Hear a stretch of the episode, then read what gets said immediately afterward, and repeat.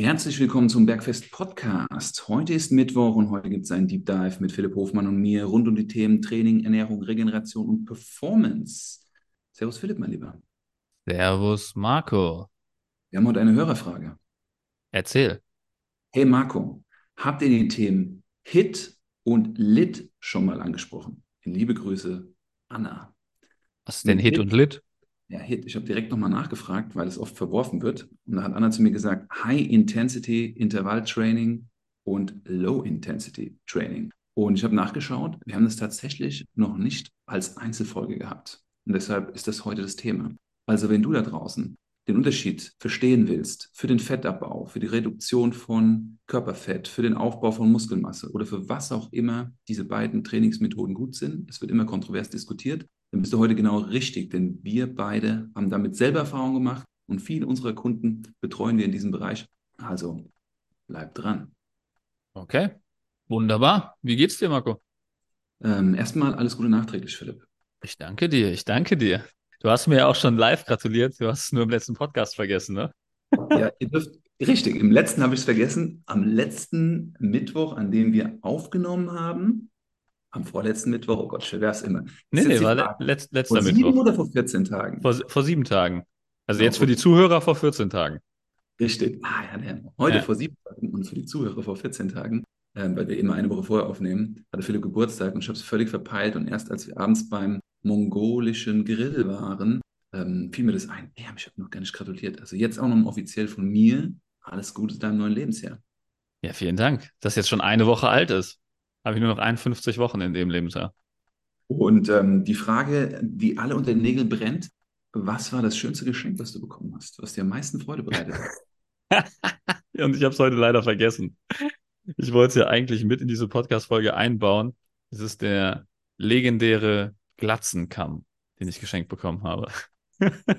der Glatzenkamm. Ich wusste gar nicht, dass es so ein Produkt gibt, aber es, es gibt den Glatzenkamm, Leute. Es gibt den Glatzenkamm. Philipp, wie sieht der Klassenkamm aus? Was kann der? Was Den zeige ich euch beim nächsten Mal. Ich, ich, ich glaube, da mache ich ein Social Media Video draus, dass, dass, da auch die anderen Leute mitlachen können. Okay. Aber was kann der Kamm, was andere Kämme nicht können? Hm, der kann natürlich die Haare, die Haarwurzeln zum Wachsen anregen, wie Alpezin. Okay. nee, ich glaube sonst. sonst kann er nichts. Entertainen. Also kann auf jeden Fall ein, ein Lächeln auf, auf, auf meine Lippen zaubern. Du darfst auch mal kennen, sozusagen. Ja. genau. Dafür habe ich eigentlich extra meinen Bart.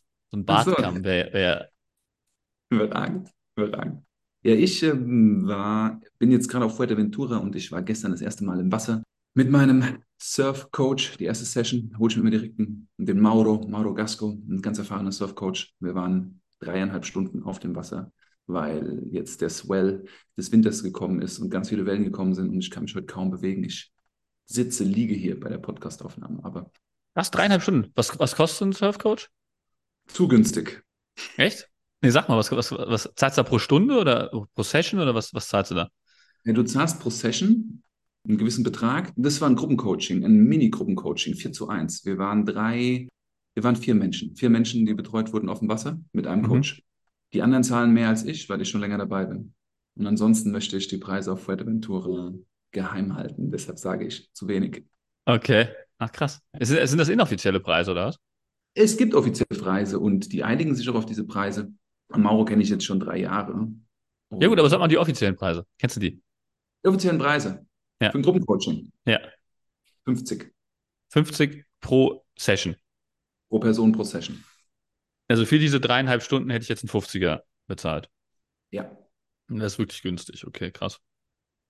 Kommt nicht nach Fuerteventura, hier gibt es schlechte Wellen. Es ist nicht wie auf Bali. Jetzt hast du alle gelockt. Wie, wie viele Sessions ähm, bräuchte ich bei dem, damit ich die erste Welle reiten kann?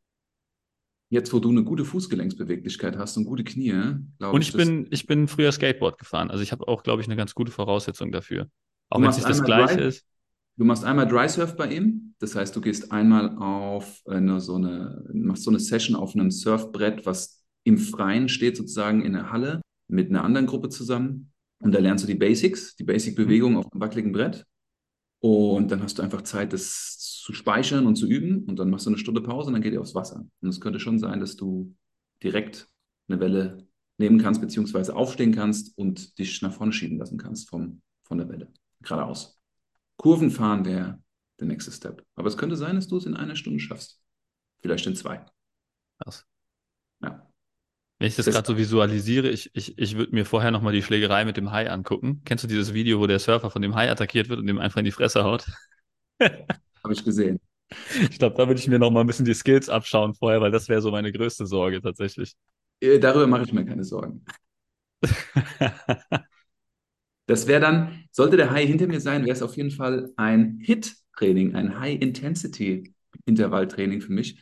Ich würde aber nur einen Satz machen. Ich würde einfach ganz schnell zum Ufer paddeln und versuchen, die nächste Welle zu nehmen. Ich, ich glaube, in so einem Fall könnte sogar ein HIS-Training zustande kommen, ein High-Intensity Steady-State-Training, dass du einfach so komplett auf Adrenalin einfach so einen komplett überlangen Zeitraum mit High-Intensity unterwegs bist. Genau, bis ich nicht mehr kann und der Hai dann kommt. Aber ich Ja. glaube, der ist schneller als ich. Fuck. Also Low-Intensity-Training ist beim Surfen tatsächlich überhaupt nicht der Fall, weil du konstant immer im Wechsel bist zwischen einer Belastung und einer Entspannung. Und das ist eigentlich der Punkt, den wir machen könnten hier.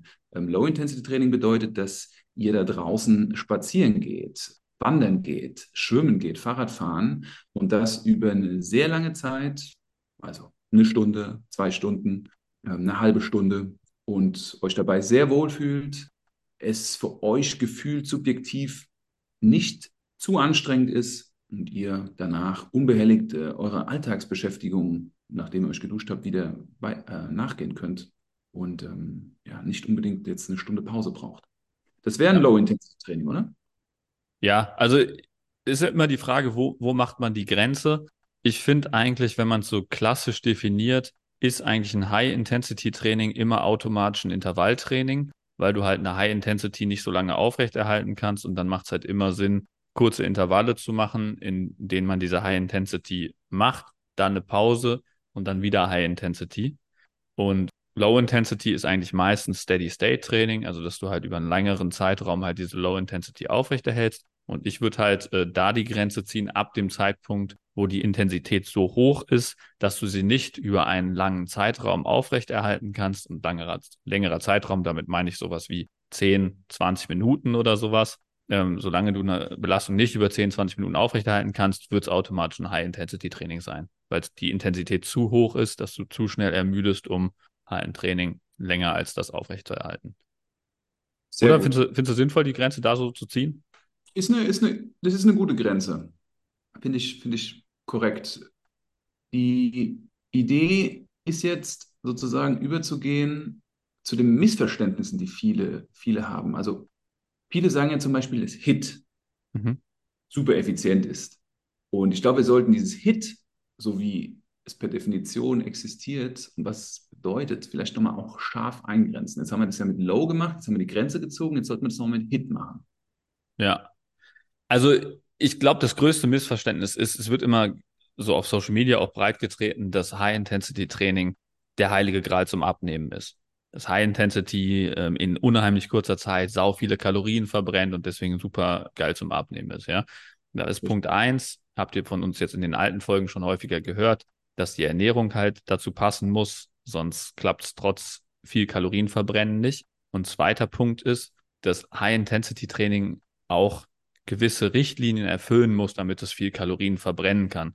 Es gibt zum Beispiel diesen klassischen Tabata-Ansatz, ne? den können wir gleich auch noch ein bisschen auseinandernehmen, wo eigentlich der Klasse, die klassische Definition von High-Intensity-Training nicht mehr erfüllt ist. Und das können wir vielleicht, vielleicht jetzt auch noch mal kurz im Detail besprechen. Also das Tabata-Training kommt ja von einem Japaner, der ein Eisschnelllauf-Nationalteam betreut hat und damals das äh, Tabata-Protokoll absolviert hat. Das fordert 20 Sekunden Belastung und 10 Sekunden Pause für acht Runden, was insgesamt vier Minuten betrifft, Zeit betrifft. Mhm. Und die haben das sozusagen gemacht auf einem Fahrrad. Also die sind Watt getreten. Das konnten die sehr intensiv absolvieren. Das heißt, sie konnten die 20 Sekunden sich extrem ausbelasten, weil sie hohe Kraft hatten und eine hohe, eine hohe Kapazität, das zu erholen. Das heißt, nach 10 Sekunden konnten die wieder 20 Sekunden all out gehen. Ja, und Elite-Eisschnellläufer die haben einfach richtig viel Dampf in den Beinen. Und was haben die dann nicht, wenn die das machen, Philipp? Und jetzt kommen wir eigentlich zu dem Punkt, wo für viele schon Tabata-Training keinen Sinn mehr macht. Ja, also was diese gut, extrem gut austrainierten Eisschnellläufer halt haben, die dieses Tabata-Protokoll wirklich sinnvoll nutzen können, ist, die ermüden nicht so schnell. Das heißt, die, die erholen sich auch super schnell wieder. Die haben eine extrem krasse Kondition. Das heißt, die können super intensiv eine gewisse Leistung abrufen und dann innerhalb von zehn Sekunden Pause wieder komplett regenerieren, sodass sie fast diese gleiche Leistung zehn Sekunden später wieder holen können. Der, der beste Beweis, dass Tabata für 99 Prozent aller Menschen nicht funktioniert, inklusive mir selber, ich könnte auch kein Tabata trainieren, weil ich einfach nicht fit genug dafür bin, ist, du setzt dich auf so ein Airbike. Für die Leute, die es nicht kennen, das ist dieses lustige Fahrrad aus dem CrossFit mit dem Ventilator vorne dran oder auf ein Wattbike von mir aus, also irgendwas, was ein Tacho hat, der Watt anzeigt, ne? also Leistung anzeigt. Du setzt dich da drauf und du gehst 10 Sekunden all out. Das heißt also, du trittst so hart du kannst und guckst, wie viel Watt du im Durchschnitt bringst über diese 10 Sekunden. Mhm. Dann regenerierst du laut Tabata-Protokoll, keine Ahnung, 20 Sekunden, von mir aus auch 30 Sekunden. Und du wirst feststellen, dass du dich nach 20 bis 30 Sekunden absolut nicht in der Lage fühlst, nochmal zu treten. Aber du kannst es trotzdem probieren und dann machst du das. Und du wirst sehen, dass du maximal noch die Hälfte an Watt treten wirst oder so. Du hast so einen krassen Drop-off von Satz zu Satz, wenn du so eine kurze Pause machst, das ist unwahrscheinlich. Also du kannst wirklich schon im zweiten Satz nach so einer kurzen Pause überhaupt keine Leistung mehr bringen. Und wenn du dann nochmal zehn Sekunden Pause machst und das dann nochmal versuchst, das wird immer wilder. Ja, also du hast wirklich so einen exponentiellen Abfall der Leistung, sodass die zweite, dritte, vierte Satz einfach komplett irrelevant sind von der Trainingsleistung. Und wenn du ich das mal wirklich so in der Praxis siehst, dann verstehst du auch, warum Tabata gar keinen Sinn ergibt für dich als normalen Menschen. Ich habe auch noch ein gutes Beispiel, damit ja. das ganz klar Also das Problem ist ja hier die durchschnittliche Arbeitsleistung, die wir haben. Und äh, wenn du jetzt 20 Sekunden arbeitest und 10 Sekunden Pause machst und das Ganze achtmal, suchen wir jetzt mal eine andere Übung als das Fahrradfahren. Vielleicht eine Übung aus dem Krafttraining. Stell dir vor, du machst Kniebeuge und du machst ähm, vier Wiederholungen. Pro Wiederholung brauchst du fünf Sekunden. Und du wählst ein Gewicht aus, mit dem du dich ausbelastest, weil beim Tabata heißt es ja, du gehst 20 Sekunden all out. Das heißt, wenn du vier Wiederholungen machst, die 20 Sekunden dauern, wirst du ein Gewicht nehmen, mit dem du maximal nur vier Wiederholungen schaffst. Angenommen, du machst das jetzt. Du bist stark.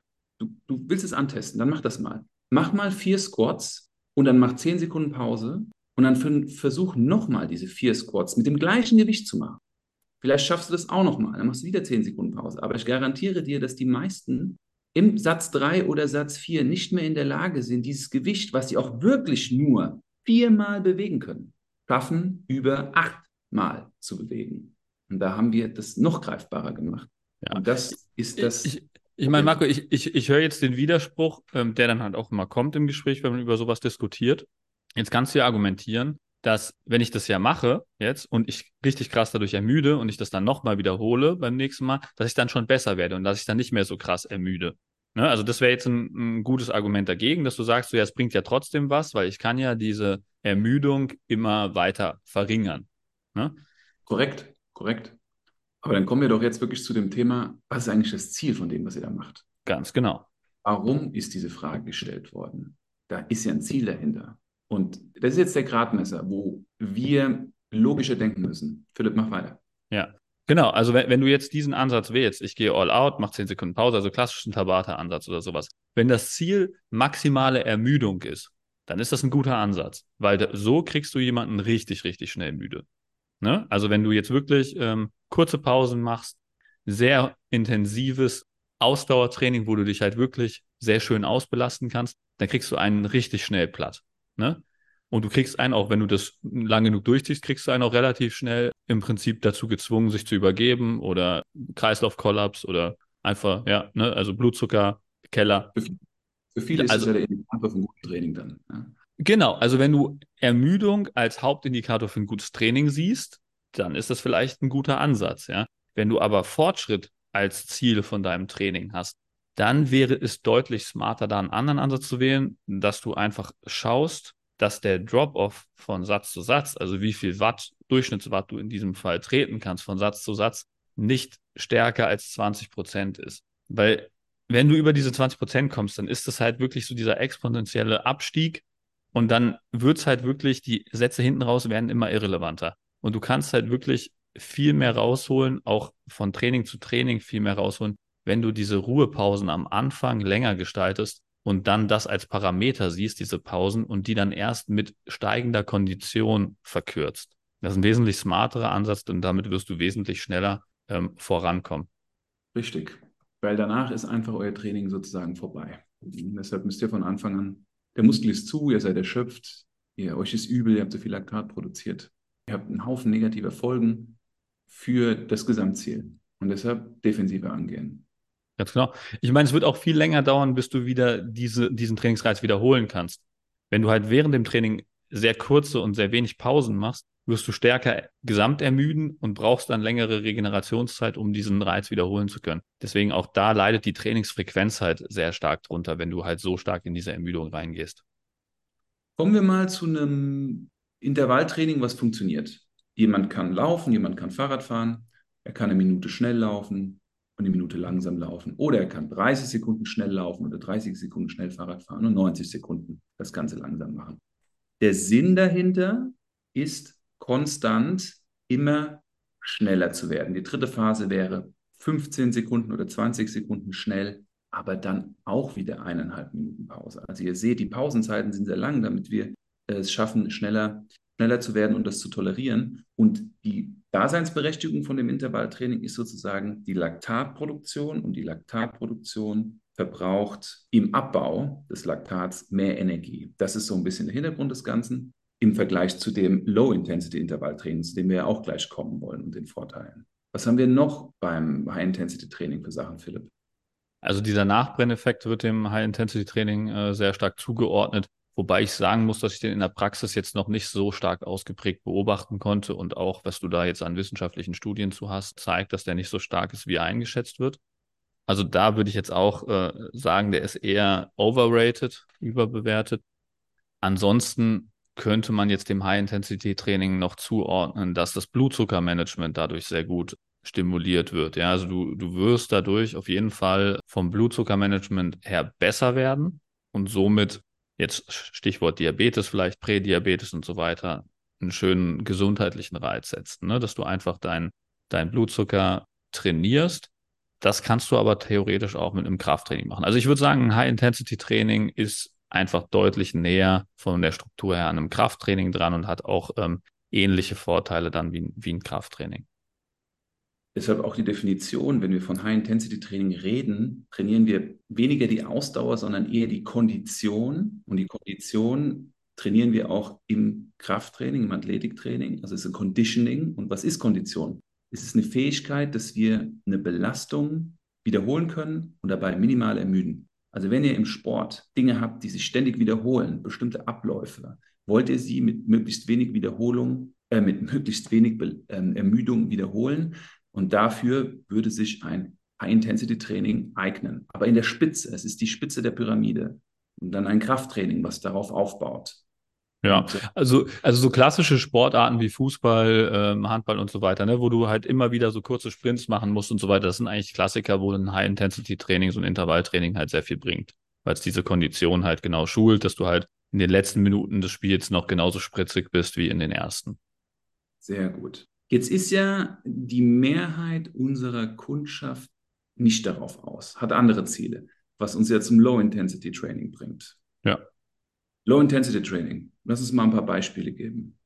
Ja, das Lowest Intensity Training, also das die niedrigste Intensität, die du noch als Training bezeichnen kannst, wäre ja der klassische Schrittsammler-Ansatz, den ich ja immer predige. Ne? Einfach Schritte sammeln, spazieren gehen. Das ist ja im Prinzip eine sehr konstante Intensität, die sehr niedrig ist. Das wäre so der, das untere Spektrum von Low-Intensity-Training. Ne? Richtig. Ist super gut, weil es dich sehr wenig ermüdet. Du kommst eigentlich nicht mal großartig ins Schwitzen und ähm, du verbrennst trotzdem, kannst sehr viele Kalorien verbrennen, weil du es einfach über einen ultra langen Zeitraum machen kannst. Was auch eine angenehme Methode ist, die in der Natur stattfindet, ist Fahrradfahren. Fahrradfahren, Rennradfahren, Mountainbikefahren das ist ein Fahrtspiel, wie das schon sagt. Ne? Das ist durch die Geografie ein bisschen gekennzeichnet. Da wird es ein bisschen steiler, es wird mal ein bisschen anstrengender, dann fährst du den Berg wieder runter und du fährst durch die Natur. Das sind auch exzellente Möglichkeiten in der niedrigen Intensität. Ich meine, ihr könnt ja überlegen, was für eine Trittfrequenz ihr nutzt. Ihr könnt mit, mit der hohen Frequenz die Minute treten, mit der niedrigen Frequenz die Minute treten und damit bestimmt eure Belastung. Auch ein sehr angenehmes Training. Was ähm, als nächstes kommen würde, wäre das Laufen. Joggen, Rennen. Und all diese Belastungen wirken auf den Körper. Wenn ihr jetzt vergleicht, ihr geht eine Stunde laufen, ihr geht eine Stunde spazieren und ihr geht eine Stunde Fahrrad fahren. Was belastet den Körper mehr, was belastet den Körper weniger? Was macht euch hungriger, was macht euch weniger hungriger? Wo könnt ihr danach direkt weiterarbeiten und wo nicht? Das ist für euch der Gradmesser, was Lowest oder Low Intensity Training bedeutet. Ja, und ich glaube, das ist auch der entscheidende Punkt. Ne? Ähm, wie viel Zeit kann ich spendieren, um eine gewisse Menge an Kalorien zu verbrennen? Habe ich ein spezifisches Ziel, wo eine spezielle Fähigkeit relevant ist, wie wenn ich jetzt zum Beispiel besser im Fußball werden will, brauche ich halt Kondition. Das heißt, ich sollte wahrscheinlich High-Intensity-Training einbauen. Wenn ich jetzt aber eher der Hobbysportler bin, der ein bisschen an seiner Wunschfigur schrauben möchte, dann wäre es halt sinnvoll, einfach nur möglichst viele Kalorien über das Leben, über die Woche zu verbrennen. Und dann wäre so ein Low-Intensity-Ansatz wesentlich smoother, würde ich sagen, weil da kannst du halt einfach deutlich mehr Volumen anhäufen, ohne zu ermüden. Und dafür brauchst du auch keine krasse Basis Grundlagenfitness oder sowas, sondern du kannst sofort damit starten. Da musst du dich nicht erst hinarbeiten. Deswegen ist das der Ansatz, den ich den meisten Leuten ans Herz legen will. High-Intensity-Training wirklich nur, wenn es spezifisch sinnvoll ist oder wenn halt Zeitnot da ist und ich das irgendwie anders nicht gemanagt kriege. So wäre da mein Ansatz. Das ist ein sehr guter Ansatz, dem ich mich definitiv auch anschließe. Ich bin noch ein großer Freund vom Intervalltraining. Da unterscheide ich zwischen Fahrrad und Laufen.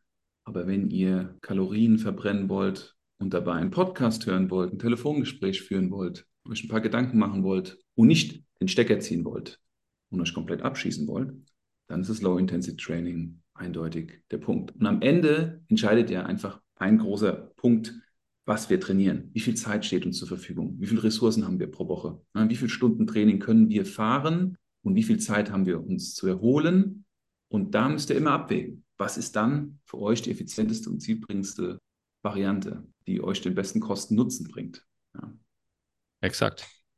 Wunderbar, Marco. In diesem Sinne würde ich sagen, genug zum Thema LIS und HIIT. Ich hoffe, für euch war was dabei. Wenn ihr das interessant fandet und Leute kennt, die das auch interessant finden, gerne weiterleiten diese Folge. Ansonsten wünsche ich euch eine schöne Restwoche und hört am Samstag wieder rein zum Kurzimpuls. Bis dahin eine gute Zeit. Macht's gut, Marco. Macht's gut da draußen. Ciao, ciao. Ciao an euch da draußen. Ciao, Philipp. Bis Samstag zum Kurzimpuls.